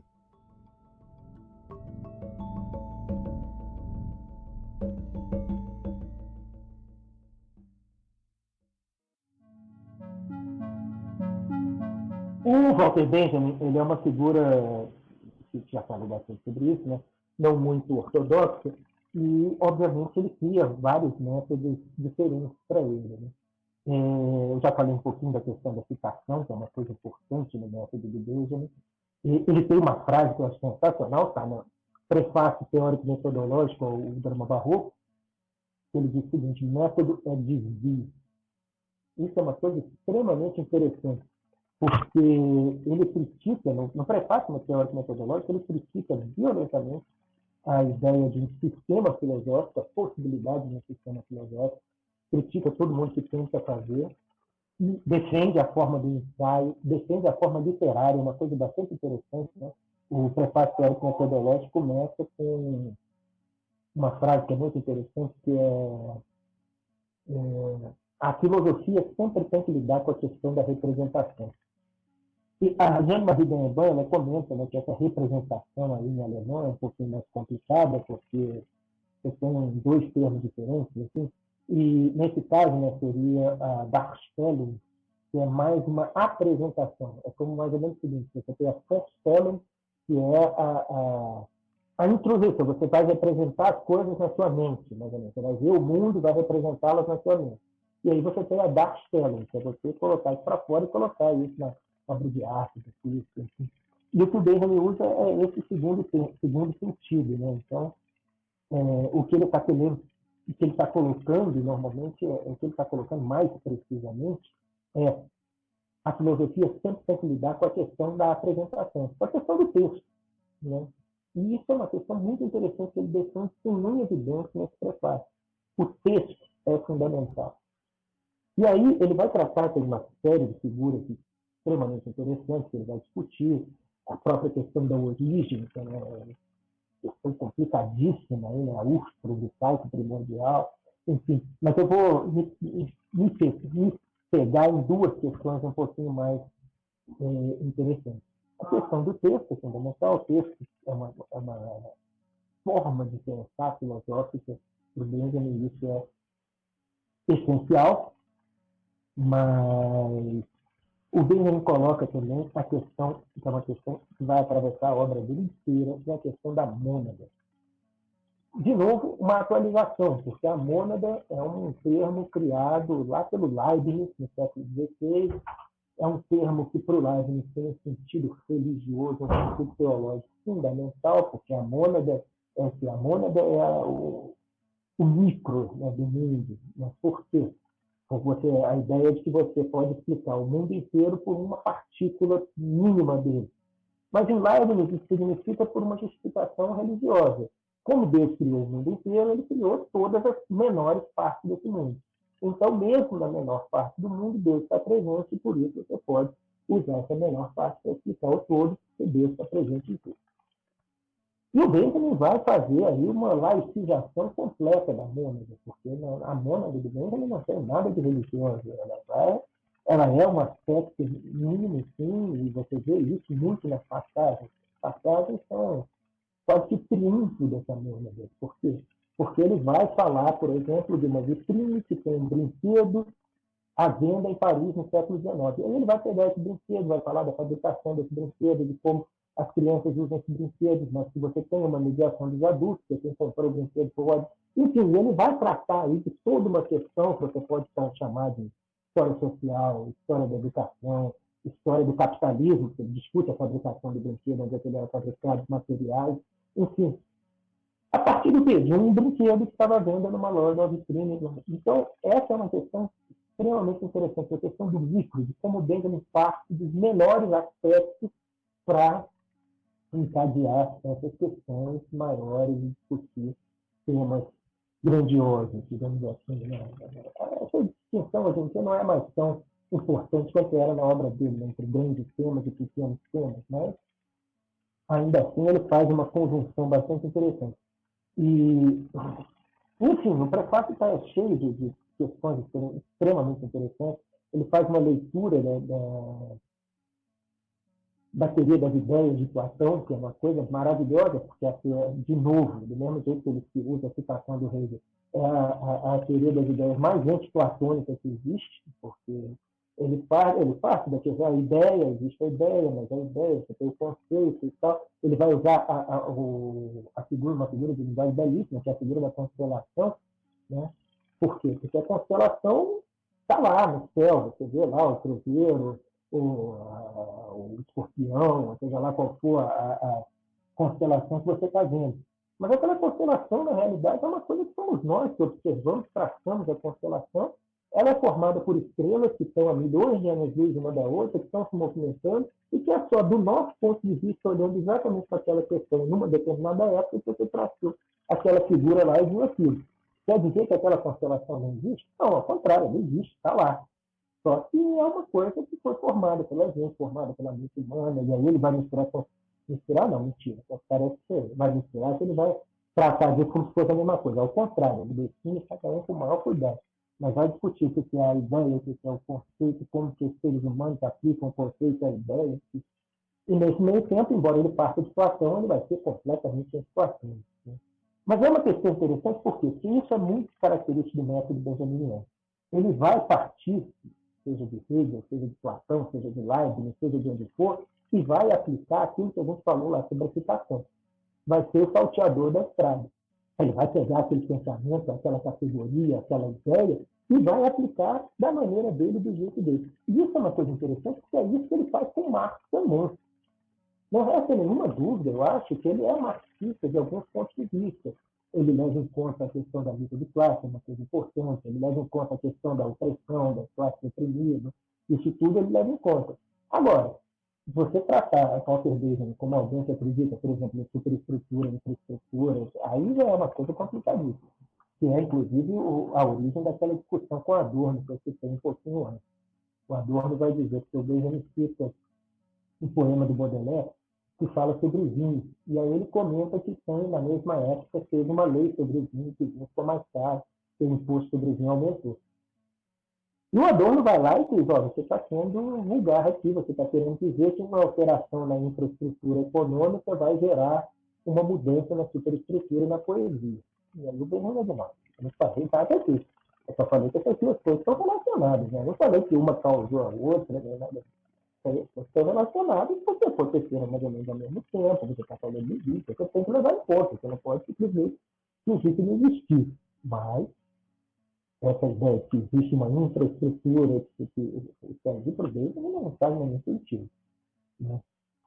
E essa questão da atualização, isso está explícito, né? a gente estava falando antes, está explícito na tese, que né? as teses são a o materialismo histórico que o Walter Benjamin defende é a atualização do passado, é a, a eu quase que cometi um agafe tremendo aqui, quase que eu falei a recuperação do passado. Eu, aí eu me lembro do meu antigo orientador, professor Manuel Araújo, que sempre falava, ninguém, ó, historiador não resgata nada, quem resgata é bombeiro. quase que eu cometi essa gafe aqui. Né? Ele não está recuperando o passado, nem resgatando o passado, mas ele está atualizando esse passado. Né? Então, por exemplo, ele cita a Comuna de Paris. E, aliás, é interessante que, essa semana, eu saí numa matéria que falava assim, a Comuna de Paris, até hoje, é uma fonte para você tratar o comunismo, para os comunistas de hoje que se inspiram na Comuna de Paris. E, de fato, o Walter Benjamin está fazendo isso, ele está atualizando isso. Por que, que a Comuna de Paris é importante? Não é aquilo que aconteceu em Paris, lá em 1870 aquilo que a gente hoje pode discutir sobre a Comuna de Paris, o que hoje a gente pode discutir sobre Roma, sobre a Revolução Francesa, sobre, sei lá, sobre a ditadura militar no Brasil. Isso é que importa. É isso que importa. É essa atualização, essa, é esse yes né? é transformar essas coisas no tempo de agora. Então você vai discutir a história, sei lá, de... é um exemplo que eu já usei em aula mais de uma vez. Você vai falar do Egito. Tá? Egito antigo, 3 milhões de história, etc, etc. Aí, de repente, você cita lá que teve uma mulher chamada Hatshepsut. Foi uma das primeiras faraós, né? uma das primeiras governantes mulheres, né? foi a primeira faraó. A princípio, pode parecer para alguém que isso aí é, é a história do Egito, 3 mil anos atrás, aconteceu há tanto tempo. Mas não, quando você fala, por exemplo, da Hatshepsut, da Cleópatra, você está fazendo uma pauta que é completamente político e atual, que é você dizer o quê?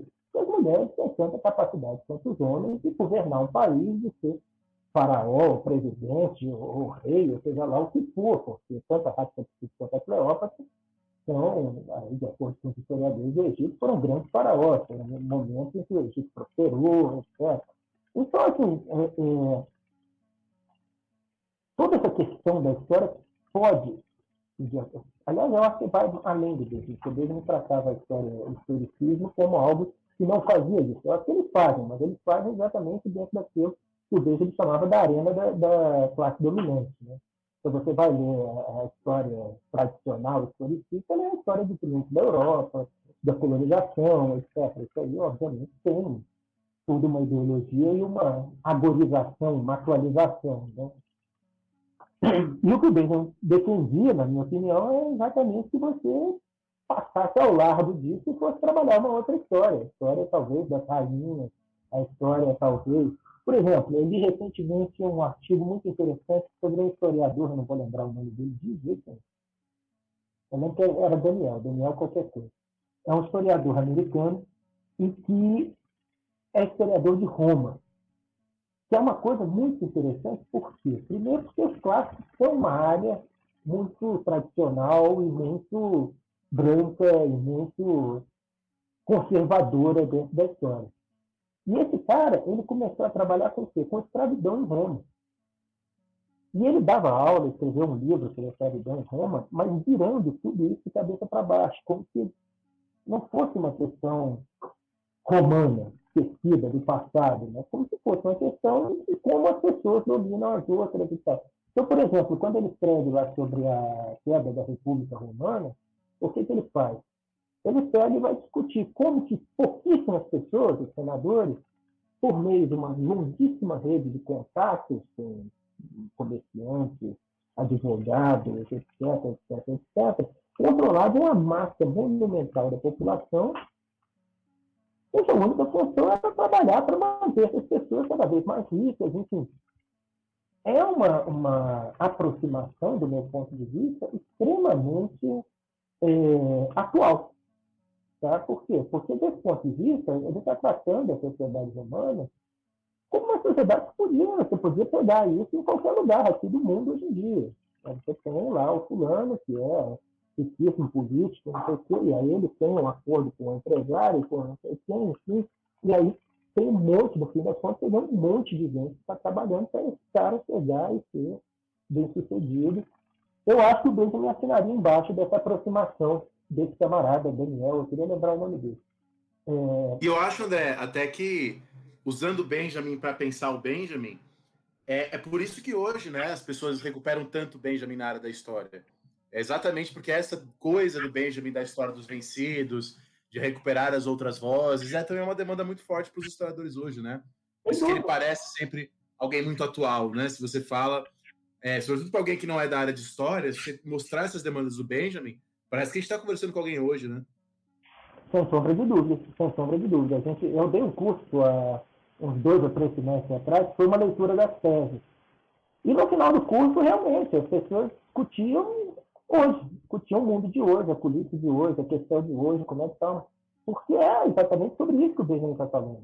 Ele está falando sobre um momento complicado, a década de 40, a década de 30, né, para ser mais preciso, ele morreu em 40, e a ascensão do fascismo, né, ele fala isso, né, você tem que recuperar o, o recuperar não, você tem que é, é, atualizar o passado, porque para ser justo com os mortos, porque se os atuais, se os inimigos vencerem, nem os mortos são a salvo, né?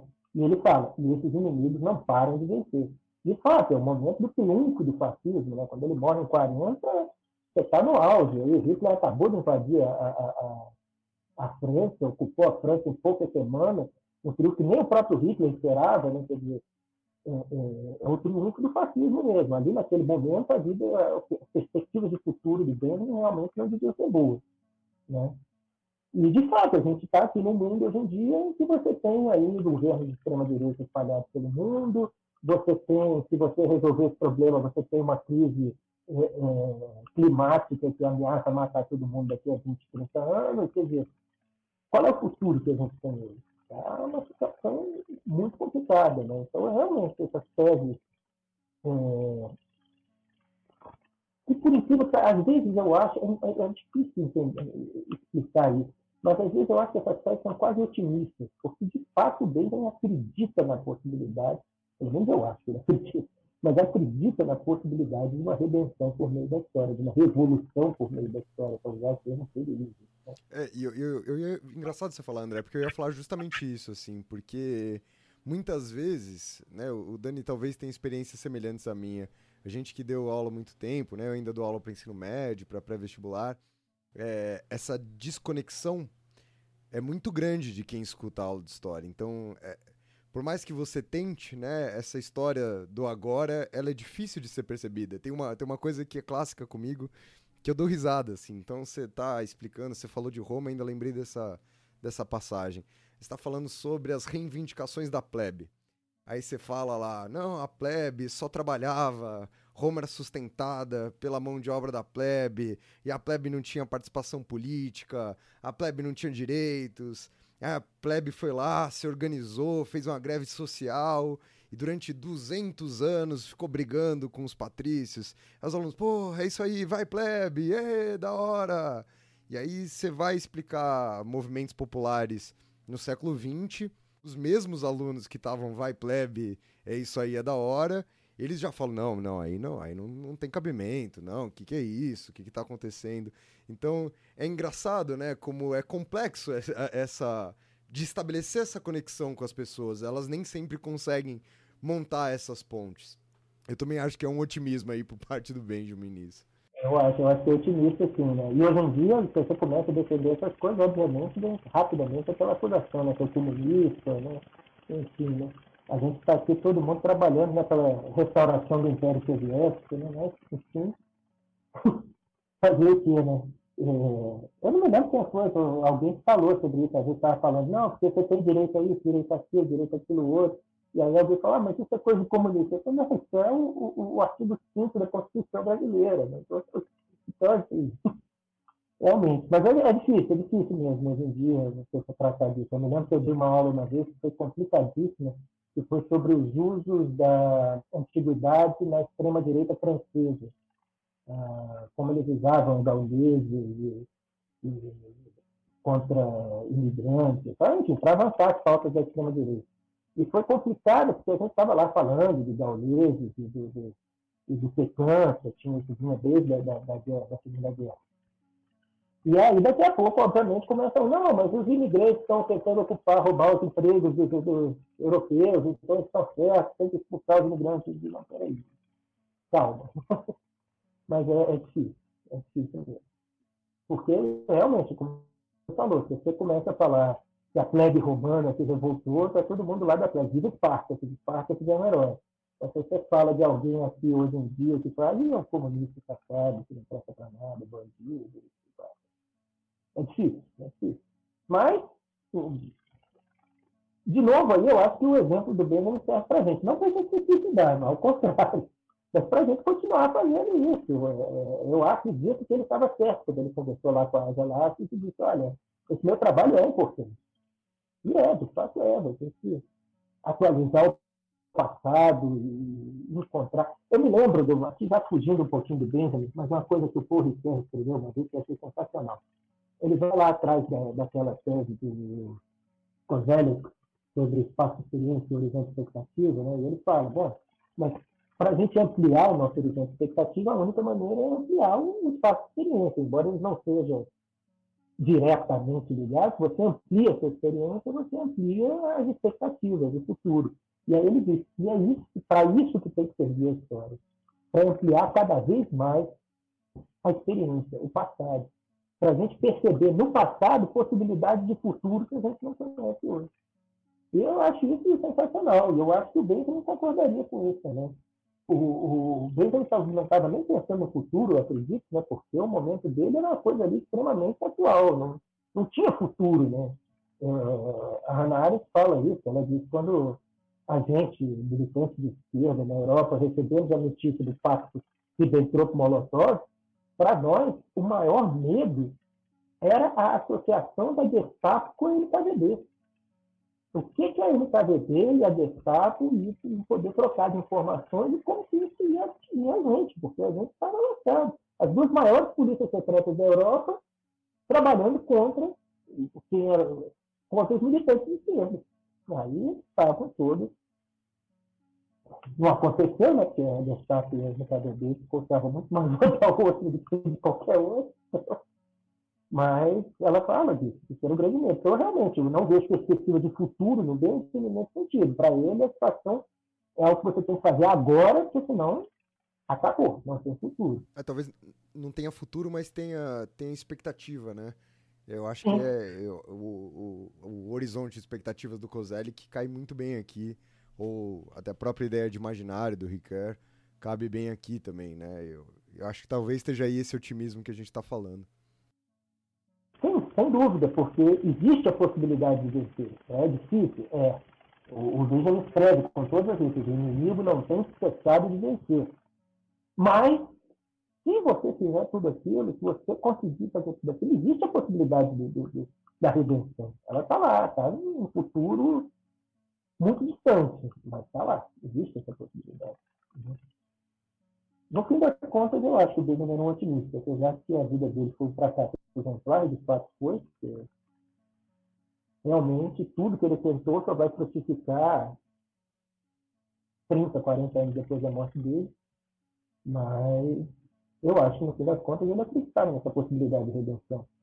E se a gente está aqui lendo o Benjamin hoje, a gente tem meio que obrigação de tentar redimir a ele e as pessoas que queriam redimir também. Então, eu acho que é essa a nossa função como historiadores, é atualizar o passado e fazer justiça aos mortos. Perfeito, André, perfeito.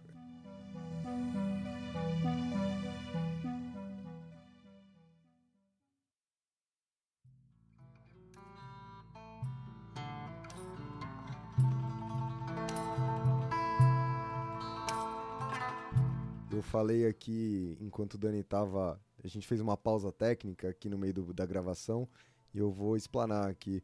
Falei que tem alguns programas, falei, falei pro André vou falar aqui publicamente. Tem alguns programas que a gente grava que eu esqueço que eu tenho que apresentar o programa, né? Eu acho que hoje foi um deles, André. Você deu uma senhora aula aqui pra gente nessa sexta-feira à noite. É, é, bom, né, Dani? A gente gra começou gravando o podcast pensando no que a gente poderia falar e terminamos muitas vezes ouvindo coisa muito boa, né? Coisa que a gente não, não, não, contava numa sexta-noite que transformaram nossas semanas em semanas muito boas, eu acho. Sim, eu, eu acho também. E sem contar que também tava, a gente estava conversando isso, né? Que para mim, o, desses marxistas desse período, a gente já trabalhou vários aqui, né? O Gramsci, a gente teve programa, Rosa Luxemburgo, a gente teve programa. Gosto muito deles, mas sem dúvida para mim, o que eu mais gosto, que mais me toca é o Benjamin. Talvez eu acho pela maneira como o Benjamin trata a história, né? Que me parece uma maneira muito complexa, cheia de nuances e muito bonita também, né? Então, realmente, gostei muito desse programa. Eu acho que o pessoal vai gostar bastante também. André, eu queria agradecer demais a sua presença aqui hoje. É, tá sempre mais do que bem-vindo para voltar aqui no nosso programa. Bom, eu agradeço muito o convite, que eu acho que eu comecei a fazer história por uma espécie de vontade de falar das coisas que eu gosto, né? vontade de fazer fofoca mesmo. Pô, eu gostei disso, cara, eu quero contar para os outros. Então, para mim, é um prazer monstruoso estar aqui com vocês, falando das coisas que eu gosto. Então, eu acho sensacional. Obrigado pelo convite mesmo, também gostei muito de conversar com vocês e só tenho a agradecer. É isso, gente. Muito obrigado por quem escutou o programa até aqui. Não deixem de acompanhar a gente lá no nosso Instagram, no arroba História Pirata e não deixem também, como a gente tem pedido sempre para vocês, de usar o post de hoje lá, o que tá divulgando esse episódio para vocês na data de lançamento, para vocês continuarem um pouco da, dessa nossa conversa lá no nosso Instagram, que eu e o Dani teremos mais do que prazer de continuar conversando com vocês por lá. É isso, minha gente. Muito obrigado mais uma vez por quem escutou até aqui. Tamo junto e até o próximo programa. Falou, pirataria!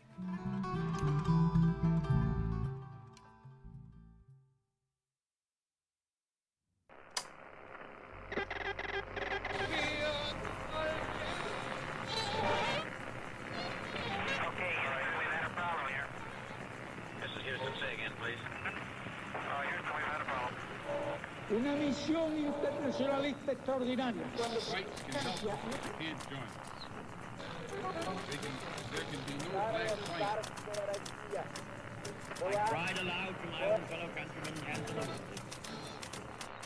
Sua rádio da história.